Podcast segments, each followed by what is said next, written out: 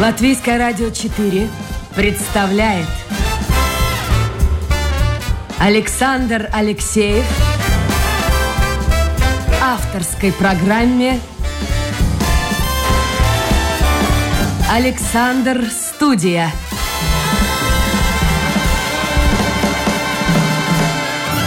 Здравствуйте, друзья! В эфире программа «Александр Студия». Как обычно, в это время с вами автор и ведущий Александр Алексеев. Сегодня у меня в гостях российский издатель, историк, публицист Максим Кузахметов. Максим, доброе утро.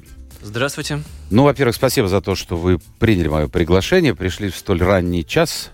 Вы относитесь к какой категории людей? Вам нравится утром работать или вечером? Ну, я не жаворонок. Но и не сова. Ради такого события прийти в Риге на радио 4 Тут-то уж, конечно. Слушайте, вы уже по-латышски начинаете говорить. Вы ск- сколько времени? Год примерно здесь уже? Почти вот ровно год, чуть-чуть вот больше, чем год. А с языком? Мы сдали с супругой осенью на А2 и сейчас продолжаем изучать латышский язык. Сложно было? Нет, это не такой сложный, как финский или эстонский. А финский вы тоже знаете? Я не знаю, я пытался когда-то учить. Это было гораздо сложнее, чем латышский. Скажите мне, пожалуйста, вы, конечно, покинули Россию в связи с э, началом войны. Да, практически сразу, как началась война, мы, как только получили визы финские, кстати. Э, а что было сначала, визы или, или 24 числа?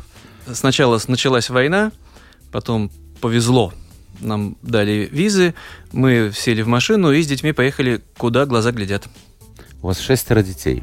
Ну, в сумме с супругой, да, у нас семеро детей, трое общих, вот с ними это младшие. Угу. Мы сюда, в Латвию, в итоге и приехали. Через Финляндию? Ну, через Эстонию. Через Эстонию. Тогда еще проблем не было со всеми этими границами? Год назад уже были проблемы, но специфические с российской стороны. Куда едете? Зачем? Ну, туризм. Ну, туризм уже так... Э, Не прокатывал. Сомнительно, да. Но в крайнем случае вот э, лечиться, например. Здоровье пошатнувшееся поправить. А какой у вас статус сейчас в Латвии? Вот я хотел бы поговорить об этом сначала, потому что эм, очень многие люди беспокоятся за свое будущее, люди, которые имеют вид на жительство, постоянный, временный вид на жительство. Вот э, какой у вас статус сейчас? Кто вы? Ну, здесь достаточно большая группа журналистов из России из Петербурга в меньшей степени. Большинство в основном, ну, почти, больше половины, в общем, это точно, что из Москвы. Из Пскова вот у меня из был Пскова, Камалягин, да. Да, знаменитый Денис Камалягин, тоже группа журналистов здесь есть. Почти у всех гуманитарные визы, здесь нам пошли навстречу. Вот в таком статусе вот мы почти все и находимся. А что эта виза предполагает? Как долго вы можете находиться в Латвии? Ну вот на, в моем случае она действует до начала лета. Могу находиться в Латвии а дальше? гуманитарным соображением. Ну, если все сложится удачно, мы бы хотели и дальше здесь оставаться, именно в Латвии. Если вдруг не получится, в Россию я точно не поеду обратно. Можно же, да, назвать вещи своими именами? Нет, пожалуйста, конечно, конечно, интересно. На эту безумную диктатуру возвращаться я не хочу. И детей, детям своим не желаю будущего в этом во всем безумии. Ну, поедем, может быть, в Литву. А в Литве легче ли решить этот вопрос? Ну, вот мои коллеги по бывшему «Эхо Москвы», а в моем случае это «Эхо Петербурга», да, смогли получить, опять-таки, как журналисты. В первую очередь, в ВНЖ, ну, практически все. Не То сразу. есть более либерально. Ну, пока. Может быть, сейчас ну, что-то поменялось. В нашем случае понятная ситуация. У большинства есть своя предыстория, у некоторых печальная. Кстати, как и здесь. Здесь среди журналистов хватает иноагентов, экстремистов, ну, по российскому законодательству, mm-hmm. да, преступников, людей с уголовными ну, Камалягин делами. же тоже иноагент. В том числе и Денис да. Камалягин, он один из первых агентов. Да, вот в Пскове вроде бы тихая, скромная российская провинция, а вот, оказывается, какие страсти кипят. А что нужно для того, чтобы вы получили вид на жительство? Вот вы говорите, сейчас пытаетесь. В Латвии, я имею в виду. Ну, сейчас все усложнилось. Какие-то документы собрать, я не, не знаю, да, доказательства надо достаточно много документов. Нет, вот такого собеседования, чтобы приходить, и кто-то смотрел пристально в глаза и пытался выведать тайны, такого нет. Но достаточно объемный пакет документов, а в нашем случае, так как еще и трое несовершеннолетних детей, да, там много. Вы политический беженец, получается, так вот. Ну, политический беженец это немного другое. Мы Или это нужно доказать, случае... и тогда можно получить вид на жительство? Это в самом крайнем случае. Мы хотели бы подаваться на политическое беженство, хотелось бы оставаться достаточно мобильным. Но да, как крайний способ, и тоже есть у меня коллеги, которые подавались на политическое беженство, и некоторые в итоге его получили. Но опять-таки, если тебя на родине арестуют за слова, ну, понятно, что ты в политическом таком находишься притеснении. Послушайте, э, Максим, скажите, пожалуйста, вот, а почему вы выбрали Латвию? Я знаю, что варианты... Ну, в общем, вы уезжали просто так, вот лишь бы уехать. А почему Латвия? Вот ехали мы из Сталина в Вильнюс. Здесь Но Тали, вот Эстония знакомые. же, смотрите, развитая страна, на голову, ну не на голову, я не знаю, на какую часть побогаче, тела, да. но она побогаче позападнее, чем наша страна. Я вот э, про это тоже думал, и для нас, для петербуржцев, э, все оказалось, это все подспудно, наверное, совершенно не очевидно, и не сразу приезжаешь в город э, на равнине, в центре широченная река, впадает в залив, Балтийское море, город, центр города по архитектуре все тоже удивительно напоминает Петербург. Ну и климат, понятное дело, похожий. Поэтому нам, петербуржцам, здесь много родного, как ни парадоксально. Я думал наоборот, э, куда-нибудь сбежали в более теплые края. Потому ну, что климат у нас, ну прямо скажем, не ахти какой. Ну вы представляете, вот нам, жителям из Петербурга, оказаться здесь гораздо южнее. Ну всяко на неделю раньше начнется весна, всяко на неделю позже будет осень. Поэтому удивлять нас тем, что переменчивая погода, часто идут дожди, ну, странно для Хорошо, а в это первый ваш визит был в Ригу, в Латвию вообще? Первый? Нет, я в Риге, конечно, и раньше бывал много раз. Но все-таки, когда приезжаешь как турист или как живешь, это разные вещи. Конечно, разные что вещи. Что вот, только честно, попробуйте сказать. Я, я же не принимаю решения о продлении вашего там, э, статуса здесь в Латвии. Вот что вам не понравилось в Латвии и что понравилось? Но в нашем случае, так как мы реальные беженцы, с проклятием покидали свой родной город, в котором я прожил больше 50 лет и надолго отлучался всего один раз, когда в советской армии еще служил. Вот меня уже не раз спрашивали, ну хорошо, вот свободы, да, будущее есть у детей, а что же не нравится? И мне так и не удалось найти, потому что приходится до сих пор сравнивать свежие еще воспоминания, хотя год прошел, как мы находимся в свободном мире. Ну вот не могу представить, чтобы меня что-то вот здесь угнетало или раздражало. Не представляю. Ну да. Вот мне погода не нравится. Но там у вас в Питере такая же погода. В Петербурге бывает вот три месяца и солнца не видно. Да, да. Здесь тоже бывает, но вроде бы чаще проясняется небо.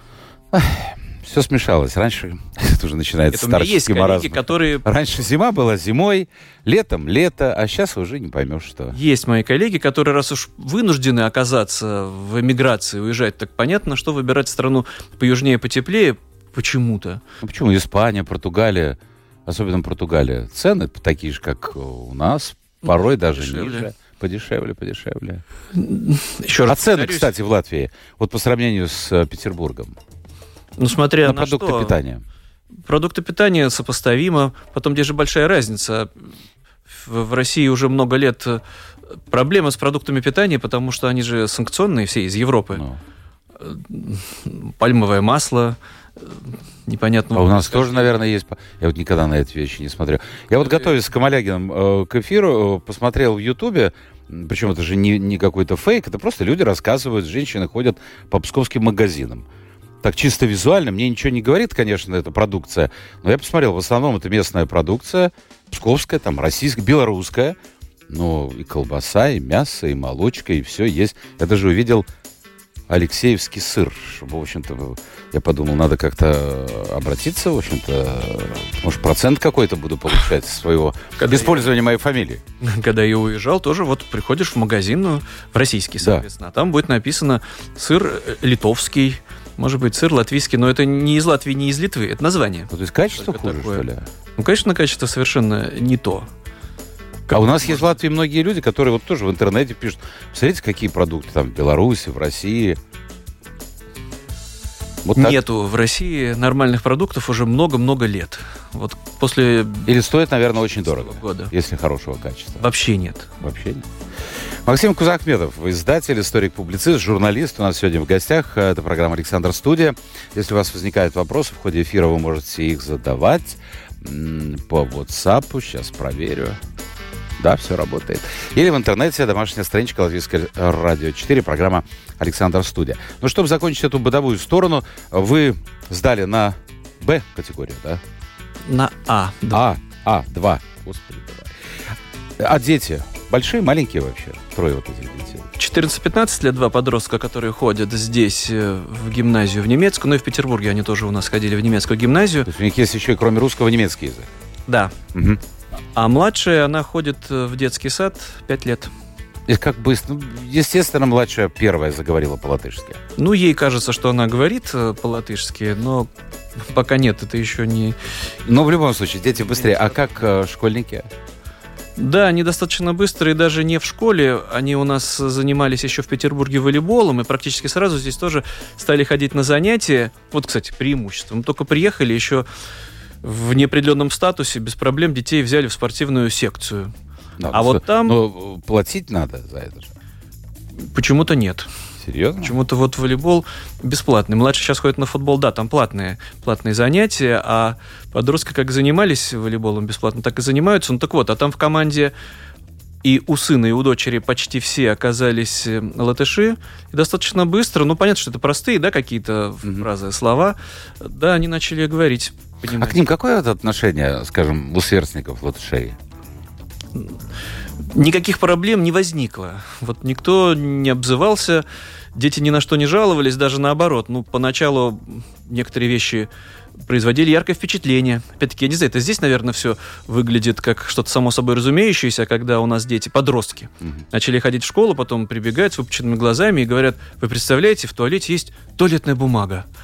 А вот для России это такое необычное дело, даже для Петербурга, даже для гимназии. Угу. Ну, я уж не говорю про все остальное. Отношение же другое, зомбирование. Нет пропаганды безумной какой-то. Нет. С другой стороны, я почему спросил? Потому что, понимаете, вот когда ко мне приходят беженцы с Украины, я задаю этот же вопрос. А чаще всего они говорят, мы почти никогда не встречаемся с негативной реакцией. Это понятно. Страна жертв в данном случае, которая ведет борьбу за свободу, за независимость. А вот отношение к русским все-таки в Латвии разное. Поэтому я спросил, как э, латышские сверстники относятся. Ну, я пока не столкнулся. Никаких проблем.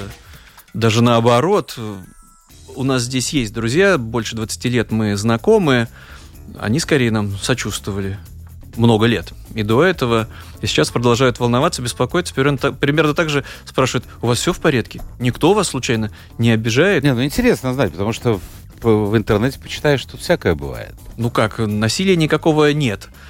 Каких-то лозунгов чемодан а вокзала Россия я не, не встречал. Принципиально не говорят по, на русском с вами. Нет, такого не бывает. Ни разу не столкнулся ну, сейчас я сам уже могу объясниться на таком простом уровне, в магазине точно могу объясниться. До этого, ну, самое что-нибудь сложное, когда молодой, например, да, продавец или молодой человек, и как-то извиняясь, позовет кого-то постарше, условно моего ровесника, да, если по-русски вот объясниться, а мы не говорим на другом. Или на, по-английски могут переспросить. То есть он не говорит просто потому, что он не знает этого языка. Вот чтобы кто-то мне сказал, а вот на вашем поганом языке я с вами разговаривать не буду, ни разу не столкнулся. Ну, смотрите, как здорово. А, значит, э, значит, все-таки то, что ты читаешь в откликах и в комментариях в интернете, это, я не знаю, или это фейки какие-то ребята пишут, или, я не знаю, потому что столько негатива. Кстати, у вас, у вас в России до войны тоже э, подобная картина была. Вот любой любой факт, любой информационный, ну, сейчас некоторые сайты даже не дают возможность комментировать, и, мне кажется, правильно делают. Ну, я не знаю, ну, вот а, авиакомпания купила новый самолет. Но ведь никто не скажет, что это хорошо. Все выльют грязи. Какая она плохая, то-то, то-то. Вот у вас тоже такой менталитет в России? Ну, все, что удалось э, современной нынешней власти, фашистской, по mm-hmm. сути, да, в России за 20 лет, это вот взрастить фантастическую атмосферу ненависти, это все правда, да, ко всему. Откуда это все идет? Ну вот, значит, э, по сути, такие и были. Я вот... То есть человек дерьмо. Вот я однажды сказал, на меня кто-то обиделся. Но выходит так, что есть какие-то сдерживающие факторы. Есть религия для кого-то, есть законы для кого-то, есть какие-то традиции. А когда этого нет, то тогда человек становится животным. Ну, после 24 февраля, после февраля прошлого года, когда все это выплеснулось в безумную, страшную агрессию, все остальное, все померкло вся эта прежняя пропаганда, мало ли сколько в мире диктатур, мало ли сколько в мире сумасшедших диктаторов. Но нападать на другое государство, устраивать там то, что устроила Россия, это ж не лично Путин. Ходил там, насиловал, убивал, грабил, устраивал мародерство. Но он это разрешил же... это, скажем так. Ну, еще как разрешил. Открылись границы. и приветствовал. Но тут из людей все это выплеснулось. Да, да, да. С да сотен да. тысяч людей все это выплеснулось. И один из аргументов был, когда мы уезжали, это то, что вот вокруг люди, которых я много лет знал, учился там, может быть, в школе или родственники, которые с восторгом, с радостью, ура, наконец-таки сейчас поставим на место этих взорвавшихся хохлов. И от этого безумия было никуда не спрятаться. Сейчас э, я не верю в какое-то отрезвление, которое вдруг само по себе произойдет, или совесть вдруг проснется. Все эти 500 лет внешней агрессии имперской в России и 500 сотни лет почему рабства... имеется в виду? 500 это откуда? Ну, со времен Ивана Грозного, когда вот началась это, это все называлось собирание земель, да, а по сути такое же завоевание. Вот ну и другие страны произошло? тоже собирали или там что в завоевывали. Устроил во время Ливонской войны Иван Грозный. Это же не просто присоединить земли, это все разрушить, все погубить, все превратить в пепелище, разграбить. Ну, чудом просто не взял ни Ригу, ни Ревель, Таллин, соответственно. Mm-hmm. То еще страшно представить, в какую пустыню... Ну, подождите, Максим, я, я сейчас буду вам оппонировать, э, потому что, ну, слушайте, да, да. ну возьмите Великобритания тоже огнем, мечом покоряла. Господи боже. Нет, почему-то не огнем и не мечом. Ну, ну как? да, индусов эпоху... привязывали. Я помню из школы даже картинку. В школе. Ну, ну это же не вранье было. Сипаев, да, да, да, да, да, к пушке. Ну, да. ну, это же было. Заморская империя. Никогда англичан столько не было в Индии. Несколько тысяч человек. Администрация. Это Индия. Что же мы воспринимаем, да, как единую какую-то империю. А там было много разных государстве до сих пор. Там несколько государственных ну, завоевывали, завоевывали. И испанцы несколько, завоевывали. Подчиняли. Но подчиняли, это была пора. другая система, чтобы получить ресурсы в свое распоряжение. Ну, давайте все-таки поближе к Балтии, да? Здесь вот... Не, мне интересно, потому что э, вы историк и ведете в том числе исторические передачи, и вели вместе с Виталием Дымарским э, программу «Все так» на радиостанции «Эхо Москвы». Так что это очень взаимосвязано. В Ютубе она продолжается. Одно дело, когда вы завоевываете территории, вы агрессор, да, империалист, да, колониалист. Для того, чтобы дальше пользоваться ресурсами, вообще-то вам надо беречь, в том числе и местное население. А другое дело, когда вы безумная дикая орда, вам, в принципе, достаточно, чтобы все, что вы захватили, превратилось в пастбище. И можно всех переубивать, все выжечь, ничего не оставить. Не нужны ни города, ни мосты. И, к несчастью, для империи, даже в нынешнем виде, вот которая реинкарнировалась, mm-hmm. российская, превратить всю Украину в пепелище, города превратить в руины, в развалины, чтобы там никто не жил и ничего не росло. Мы же все это видим. Как вот такое безумие может происходить? Я не знаю, я хотел бы у вас спросить. Я всех гостей, которые каким-то образом связаны с Россией, с Украиной, им всем задаю один и тот же вопрос. А зачем это все нужно? Безумие. Не ну как безумие? Ну что Нерационально. Не, это, не, это я с вами согласен, что нерационально, но мы смотрим с нашей точки зрения. Вот есть царь, вот есть царь, который это же не король э, Чарльз, э, король Великобритании. Это не король, э, я не знаю, там, Голландии, Нидерландов, надо правильно говорить. Это человек, который облечен, ну, ну, в общем, он может все. Полнота власти. Ну нафига тебе на старости лет лезть в Украину? Зачем? Вот это мне не понять. Никому непонятно. В, у людей, у которых есть еще здравый смысл, 500 лет назад Иван Грозный захватывает Новгород. До этого еще дедушка его покорил, да? И ликвидирует республику. Он, ну, республика уже давно была ликвидирована, а потом... И Псков, кстати. Вступает, ну, в Псков чуть меньше, а в Новгороде же сначала чудовищная резня, новгородский погром. А тех, кто выжил, в итоге оттуда депортировали и заселили по-новому это же свои, это же были православные, это же часть твоего государства, которая вот с удовольствием московскими властями была безжалостно вырезана и уничтожена а потом вот заселена какими-то более покорными людьми. Хотя на том этапе Новгород, ну это в 16 веке уже, конечно, никакой опасности для Москвы не представлял. Это дух вольнодумства, может, присутствовал там, нет? Да нет, там паранойя, конечно, одного отдельно взятого правителя, которому везде мерещились э, заговоры. Но чуть в меньшей степени Псков пострадал, хотя и там тоже могли бы всех переубивать. Это же свое. Это же не то, чтобы вот вторглись в другое вражеское государство, с которым столетиями вот вели непримиримую вражду Поэтому и с тех пор не сильно все это менялось. Также империя росла, развивалась, покоряла новые территории, где-то превращались эти территории в пепелище, где-то со временем, может, побеждала земледельческая цивилизация, но в любой момент все опять могло превратиться в совершенно нерациональное, злобное, агрессивное истребление и культуры, и вольнодумства, как вы говорите, в принципе, на любой националь... в любой национальной окраине. Так что это много столетий спустя опять все это повторяется сейчас? Ну, получается, все вот выплеснулось опять. Когда эта империя? В российском периоде или в советском периоде, а теперь и в нынешнем, в 21 веке, все вот это дремучее средневековье с этой безумной совершенно пропагандой еще, ну вот я уже сказал, да, с атмосферой тотальной ненависти, и все это, ну, как мы видим, у миллионов людей в сердцах встречает Вот я хотел спросить, как, как же это? Ну ладно, один, как вы говорите, неадекват, но вокруг него есть люди. Был один такой товарищ э, в 30-е, в 40-е годы в Германии. Сколько было покушений на него. Да, у Гитлера действительно были реальные покушения. Чудом выжил, у власти находился... да, это кто это? Господи, это когда Полковник портфельчик поставили. В 44 году да. уже был. И да, до этого были? А до этого, да, еще даже до начала Второй мировой войны были серьезные покушения. Гитлеру просто каждый раз везло. везло. Ну так вот, нацисты находились у власти 12 лет в Германии. И то, как были отравлены немецкие сердца, социологи в 60-е годы были в ужасе, как люди, немцы, пережившие весь этот ужас, говорили, мы честно исполняли свою работу, мы хотели вернуть себе уважение. После всех унижений Версальского мира, после Первой мировой войны, мы должны были защищаться.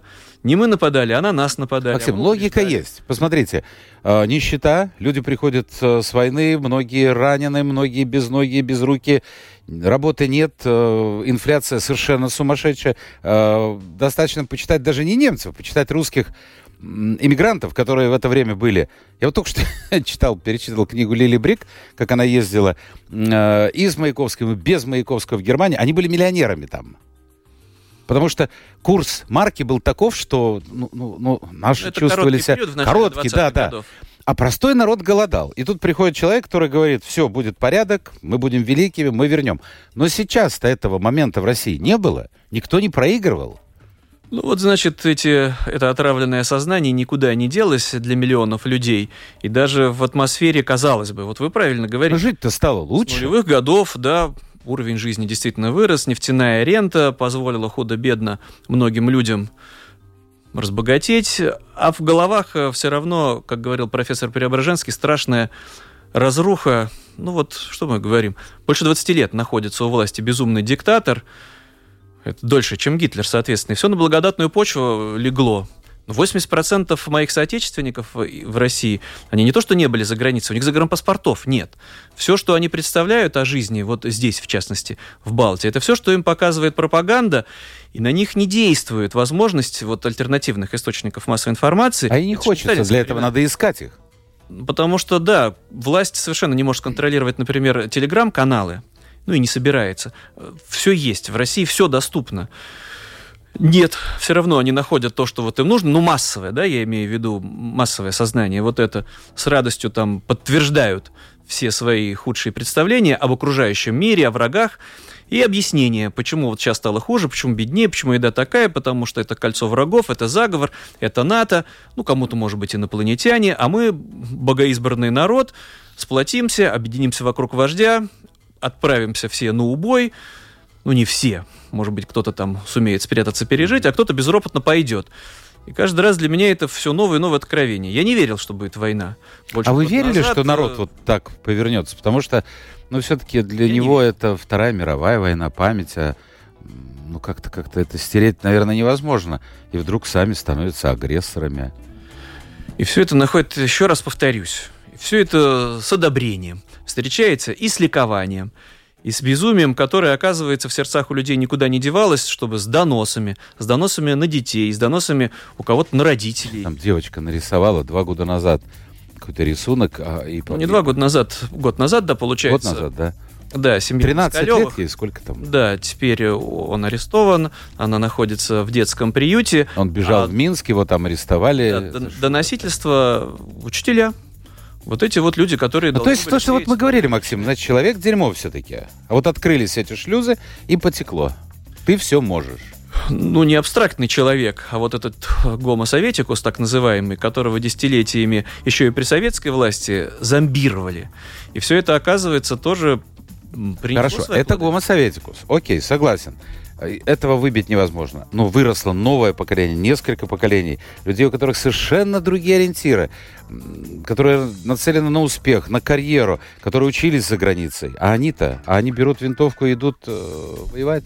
Ну, в провинции, да, может быть, с большей охотой, но здесь тоже весь этот э, перекос в сознании. Здесь может быть даже другой яркий пример. Он косвенно говорит о том, насколько рабская психология, потому что если студенты американских вузов, как правило, на вопросы о том, о чем они мечтают, хотят стать Цукербергами или Илонами Масками, ну, свой собственный бизнес да. Да, открыть, то подавляющее большинство российских студентов на вопрос о будущей карьере говорят, хотелось бы работать в «Газпроме», в Сбербанке, ну, по сути, на госслужбе, да, то есть так или иначе заниматься коррупцией, не принимать самостоятельное решение, а быть вот около кормушки. Ну, так это тоже старинная история накормления, вот воеводу отправляли, никто его никогда не выбирал, столетиями. Угу. Ну и сейчас губернаторов не могут русские люди сами себе выбирать.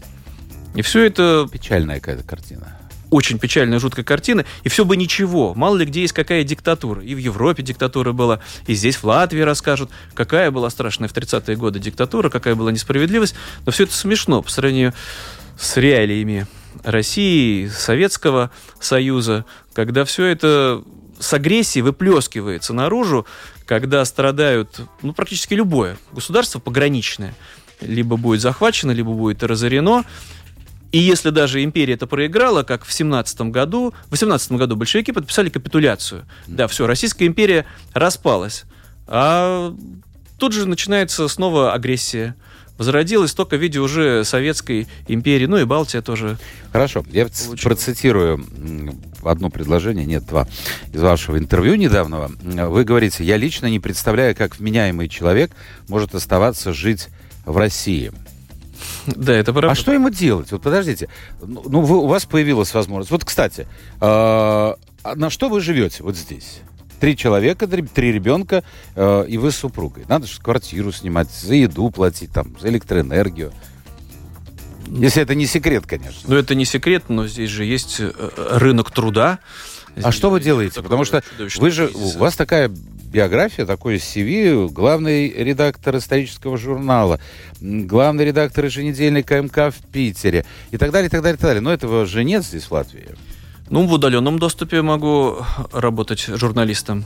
Ну, я уже сказал, мы же, например, в YouTube продолжаем делать программы, там есть э, некоторая монетизация. Поэтому, ну, какие-то были сбережения. Есть друзья, которые готовы Значит, значит помочь. есть возможность. А простой человек, который работает тот и до в России, и таких большинство, вот как он может, куда он может уехать? Ну, к сожалению, многие люди могли бы уехать и под разными предлогами этого не сделали, и, по сути, продолжают потворствовать. Мне вот здесь уже в Риге досталось за вот это вот интервью, которое вы сейчас процитировали. Есть от кого? Новые от, рижане. От россиян? Да как или... можно? А если там старенькие родители? Вот-вот. А если вот родина вот тебя не отпускает, и ностальгия, ну, это все, это самообман. А я вот не хотел, чтобы моих детей выкладывали из них букву Z, чтобы их зомбировали, чтобы заставляли ходить строем. Это все я помню прекрасно, когда детей надо провожать в школу, мы вынуждены им говорить, ну, вы там лишний раз э, варежку не развивайте, лучше помолчить, что это такое? Я рабов воспитывал, по сути. Я должен был говорить, а вы не волнуйтесь, говорите, что думаете, возражайте, спорьте с учительницей. А теперь все это в нынешней России уголовное дело. Ну, в моем случае все может еще более непосредственно. К нам же приходили домой органы опеки, полиция приходила. Это так и неприятно, а главное, не подготовишься. Сидишь дома, вдруг приходят полицейские. Поступил сигнал, что вот вы плохие родители, что вы плохо с детьми обращаетесь. Это же, как в случае с этой девочкой. Ну, примерно. Но это только в нашем случае было в первый раз еще в 2019 году. Потом еще раз повторялось. Ну, там было все прозрачно, все совершенно очевидно. И потому что я журналист, и потому что я, например, активно принимал участие в протестных акциях, в мирных. Ну, теперь это все тоже в России преступление. Вы в выборах принимали участие? И в выборах муниципальных принимал участие. Но там невозможно конкурировать с жуликами из «Единой России», но так как у них не было никаких шансов э, честно победить, ну, в числе прочего, значит, вот э, на, на, натравить на нас, на меня там супруга и органы опеки и полицию. А, я читаю, опять-таки, фрагмент вашего интервью. Я присоединился к команде, это имеется в виду выборы, молодых людей, в которые входили активисты из движения «Весна» и штаба Навального. Навальный, вот интересно, ваша точка зрения, это кто? Спаситель России, Мандела номер два или, или кто? Или тоже империалист? Человек сидит э, в тюрьме и сознательно, да, пошел Да, на это, да. и жертва. Но здесь э, я-то против этого вождизма, что вот должен быть какой-то спаситель, какой-то хороший царь, да, о чем вот э, в русской душе всегда все и просят. Вот царь, чтобы только хороший был, сами за себя все равно ничего решить не можем. Но я уж сразу тогда отвечу на этот вопрос более радикально. Никто не спасет Россию, пока она не будет разделена на части, потому что эта империя все равно возродится, и здесь только раздел принудительный, может, он сам себе произойдет, потому что даже распад 18 года, распад Советского Союза 91 года не избавил мир от этого безумного империализма, вот он в 22 году снова выплеснулся. А что это, распадется Россия? Многие же как раз говорят, не дай бог, потому что это же ядерная держава. А Советский Союз что, не был ядерной державой? Распался ну, Советский там Союз. прилично разошлись. Э, Мы вам это даем, а бомба у нас остается. Так говорят. Ну, значит, надо... Это должно быть одно из условий капитуляции. Сейчас-то Россия, безусловно, конечно, проиграет войну против Украины.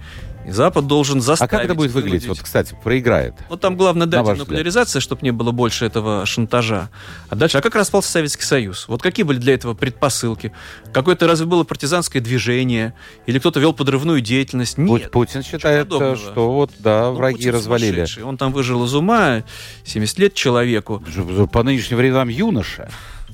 Мы уже приближаемся к К этому возрасту. несчастью для Украины, соматическое здоровье, да, у него в порядке. А что значит победа Украины? Вот э, на ваш взгляд, как это, Это военное поражение. Это значит, вот рушится фронт. Ну, как все было То есть в 17 вернемся на границы 16 той. Украины, которая была раньше, да? Когда Российская империя терпит поражение, ну тогда от Германской империи солдаты разбегаются с фронта, в Первую мировую войну, Да. да, все, я еще раз повторюсь, некому держать фронт, э, вот могли немецкие солдаты там в составе одной роты, 100 человек, приезжает и захватывает Псков целиком, или там Нарву, ну это вот все здесь, да, поближе. Сравнительно небольшими силами, кстати, был опрокинут фронт и здесь, э, в Латвии, ну тогда Лифляндия, Курляндия, да, не смогла российская императорская армия все это удержать, а потом вообще исчезла. А потом э, немцы оккупировали и Балтию всю, и всю территорию Украины, то есть это военное поражение. Если бы Германия не потерпела поражение вообще в Первой мировой войне, еще неизвестно, как Хорошо. все А обернулось. Украина должна идти дальше по территории России, там, Я Москву считаю, что, завоевать. да, под- это, без- это вопрос европейской безопасности, потому что сейчас оставить Россию после поражения опять вот в этом замкнутом состоянии, то там к власти на первых же выборах придут реваншисты, как в Германии. После 18 года Каповский путч это был уже в 20 году, потом пивной путч. Формально-то Гитлер в 33 году пришел к власти, но на благодатную почву, когда миллионы немцев, в том числе бывших фронтовиков, считали себя обиженными, что с нами несправедливо обошлись, мы платим репарации, а что такое? Да мы почти победили. Это же просто было внутреннее предательство, нож в спину. Вся эта немецкая история точно так же. В России после поражения против Украины, что все было несправедливо. Мы почти победили, Киев был почти наш, но это предатели из пятой колонны, это потому что эти туповатые путинские генералы, ну сейчас-то мы получше подготовимся. Часто вот бывшие фронтовики, которые сидели в окопах Донбасса, и там через 10, через 15 лет или раньше и все снова. Ну, не обязательно это будет Украина, это может быть Казахстан, могут быть страны Балтии. Мало ли кто захочет вступиться за притесненный русский... Хорошо, вот если, вы, Народ, если следовать, у нас времени, слушайте, так вообще уже не осталось. Смотрите, сколько вопросов и тут, и тут. Вот, кстати, ну хорошо, военная сторона, понятно мне, как вы ее видите. А вот тут хорошо пишет человек, прям по строку. А, а как? Что он избавился от миллионов не в меня? А, ну то есть одно дело победить армию, но, но на этой территории живут, как вот выражается слушатель, миллионы невменяемых. То есть людей, которые отравлены пропагандой. А с ними-то что делать? А все тоже было придумано в Германии в 1945 году. Было внешнее управление, ну, будь- будем говорить про ФРГ, да? Страна была поделена на зоны оккупации, где проводили реальную, а не выдуманную денацификацию, когда людей возили по концлагерям, уволили всех учителей, ну, понятно, что уволили всех бывших полицейских. Э, Это была сложная, запутанная история. Еще раз повторюсь, даже через 20 лет социологи удивлялись, что многие немцы все это не осознали, пока не выросло новое поколение. Но в России все то же самое должно быть. 40-60 лет внешнего управления, оккупации. По сути, да, под контролем международного сообщества, потому что какие-то люди уж точно неизлечимы, и все у них сбудется, все в их конспирологии сойдется, что вот нас покорили, вот у нас в Петербурге база НАТО, но для, вопро- для Европы это просто будет вопрос э, безопасности. Без внешнего вот управления сами по себе не смогут. Ответьте, Виталий, никак не пойму, пишет он, зачем Навальный вернулся в эту клоаку? Ну вот есть люди-герои, и не только Навальный, это в том числе Яшин, в том числе Кара Мурза, их не так много, которые, зная что идут практически на погибель, тем не менее вернулись. Но опять-таки я бы не хотел упираться в этот вождизм и в то, что вот опять это Россия будущего, в которой вместо плохого царя будет хороший царь. Еще раз повторюсь, там раздел. Ничто эту империю не удерживало даже после 91 -го года. Две чеченские войны. Ну что вот общего между Петербургом и Чечней? Ничего. Это совершенно разные должны быть государственные образования. Есть вот сейчас 80 субъектов Российской Федерации. В идеале по их границам все бы это разделить на дальше 80, как угодно. На 80. Ну 80, ну не все же такие небольшие. Ну, часть Китай возьмет, компактные. он уже Что поэтому такое возьмет идет. Китай? Вот. Да вот он а уже сейчас и взял на Украину. Нет, он, ой, он другими путями. Пока так что Китай ни на кого медленно. не напал. Пока что нет, на нет. всех нападал только Нападать в той или иной степени будет. российский император в любой своей реинкарнации. Китай ни на кого не напал. Что такое возьмет? Сейчас вот э, украинцы гибнут десятками тысяч, и мирные жители в том числе. Поэтому где там все это на Дальнем Востоке, как все это будет происходить? А с другой стороны, еще раз повторюсь, а иначе вся эта империя сохранится, возродится, может быть, и на Китай нападет, может быть, на Монголию, может быть, на Казахстан, а может быть, опять на какую-то европейскую страну под любым благовидным предлогом. Защищать русский мир, спасать там э, свое униженное достоинство, все что угодно. Вот смотрите, пишут много посланий и за, и против, но интересно, вот два момента. Так, наверное, устроен человек – я тоже вот, э, пока не стала нормальная стоматология, я тоже искал всегда любой повод, даже если зуб начинал болеть, не идти к врачу. Ну, сегодня там, я не знаю, то-то, завтра то-то. И вот э, почему сейчас, на ваш взгляд, люди, живущие в европейской стране, и, к счастью, э, не знающие, что такое война, почему они не то что защищают Путина, а они приводят массу примеров, которые, мне кажется, вообще никакого отношения к этому нет. Вот, э, например, э, куда это подевалось? Э, посмотрите про Америку, где теперь коренной... То есть, понимаете, вот ищут оправдания. Да, это... Как, вот, как это объяснить? ну, не знали другой жизни. Жили в рабстве, в крепостном рабстве жили столетиями. И чего ну, почему никогда человек не несет за себя ответственность? Рабов крестьян. Мы же не дворяне все по происхождению. Дворян всех э, добили большевики окончательно. А когда-то Иван Грозный бояр перерезал массово. Не знали другой жизни. И другой жизни знать не хотят по сути, миллионы людей. Сейчас вот волна миграции, то есть уехали еще сотни тысяч людей, как раз-таки, не, которые не хотели участвовать ни в агрессии, не могли терпеть все это безумие. Ну вот, а, а оставшиеся оказались еще в еще большей а степени А здесь живущие, я говорю, а здесь живущие, вот интересно. Ну, здесь живущие, судя по всему, хорошо себя ведут, стали гораздо тише. Но почему же они тогда не поедут в эту Россию матушку, где все так хорошо, где все так здорово? Это все тоже какое-то отравленное сознание, все чудеса пропаганды.